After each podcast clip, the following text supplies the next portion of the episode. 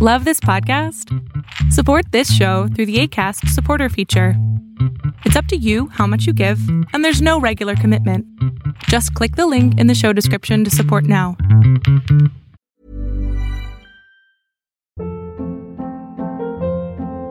Hold up. What was that? Boring. No flavor. That was as bad as those leftovers you ate all week. Keke Palmer here, and it's time to say hello to something fresh and guilt-free. Hello Fresh. Jazz up dinner with pecan-crusted chicken or garlic butter shrimp scampi. Now that's music to my mouth. Hello Fresh. Let's get this dinner party started. Discover all the delicious possibilities at hellofresh.com.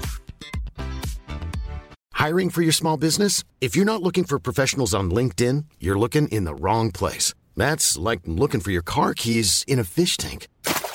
LinkedIn helps you hire professionals you can't find anywhere else, even those who aren't actively searching for a new job but might be open to the perfect role. In a given month, over 70% of LinkedIn users don't even visit other leading job sites. So start looking in the right place. With LinkedIn, you can hire professionals like a professional. Post your free job on linkedin.com slash people today. Si estás teniendo insomnio, si estás teniendo contracturas musculares, si estás teniendo demasiado estrés, si estás perdiendo literal la cordura, emocionalmente no estás tan ávido como antes, la solución puede ser lo que sigue. Pues bien, lo que está ocurriendo contigo en este momento de cuarentena se conoce como hipervigilancia. Es un proceso de ansiedad que todos los seres humanos tenemos, pero solamente se presenta cuando existen condiciones donde eh, el mundo, el ambiente sean demasiado agresivos para nosotros, como hoy. Entonces, todos estos eh, patrones que estás teniendo físicos son naturales, no te asustes.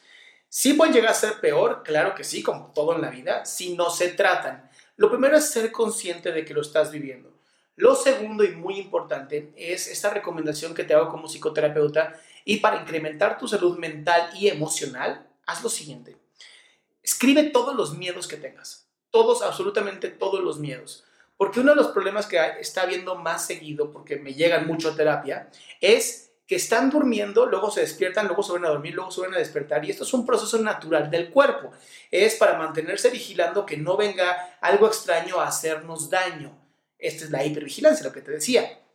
Para esto, escribe todos tus miedos, todos, no importa qué miedo sea, no importa si es tonto, no me importa, los vas a escribir todos. Una vez que los hayas escrito todos, vas a hacer lo siguiente, vas a empezar a desmenuzar cada uno.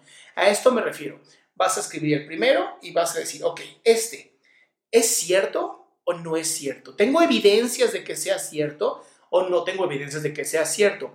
Y así uno por uno. Cuando termines, los que no tengas evidencias de que sean ciertos, los vas a desechar, los vas a dejar en esa escritura.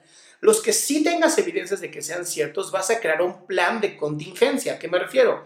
Un plan de si esto es real, entonces voy a hacer lo siguiente. Y entonces te vas a preparar, lo vas a dejar escrito. Esto va a ayudar a tu mente a descansar porque ya está en papel.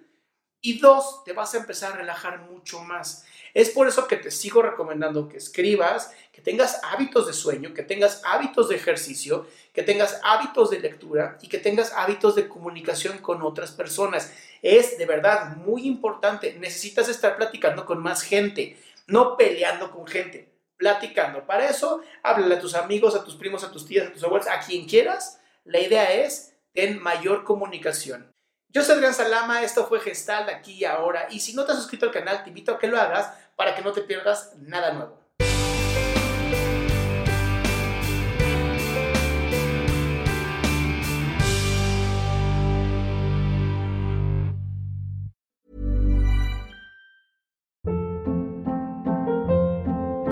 Hold up. What was that? Boring. No flavor. That was as bad as those leftovers you ate all week. Keke Palmer here, and it's time to say hello to something fresh and guilt-free. Hello Fresh. Jazz up dinner with pecan-crusted chicken or garlic butter shrimp scampi. Now that's music to my mouth. Hello Fresh. Let's get this dinner party started. Discover all the delicious possibilities at hellofresh.com.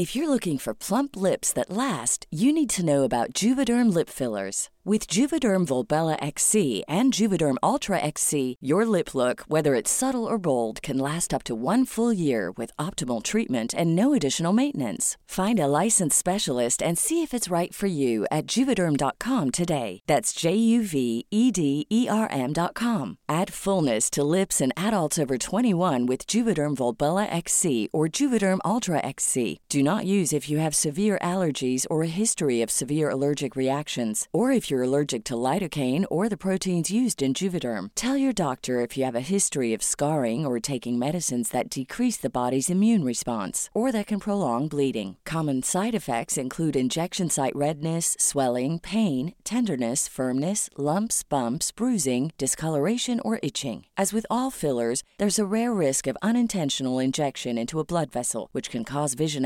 abnormalities, blindness, stroke, temporary scabs, or scarring. For full important safety information, visit juvederm.com.